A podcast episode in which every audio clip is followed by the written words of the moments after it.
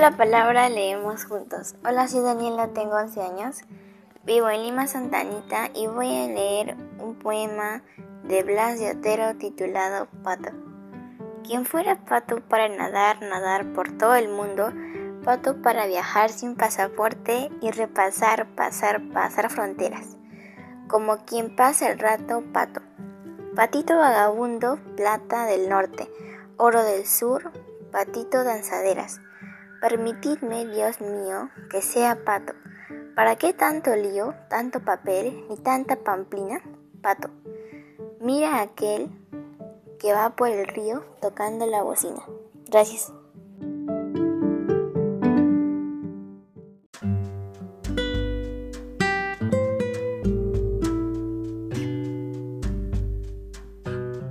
Si te gustó nuestro contenido, pasa la voz y haz que las voces de nuestros niños llegue a todo el mundo con Pido la Palabra, leemos juntos.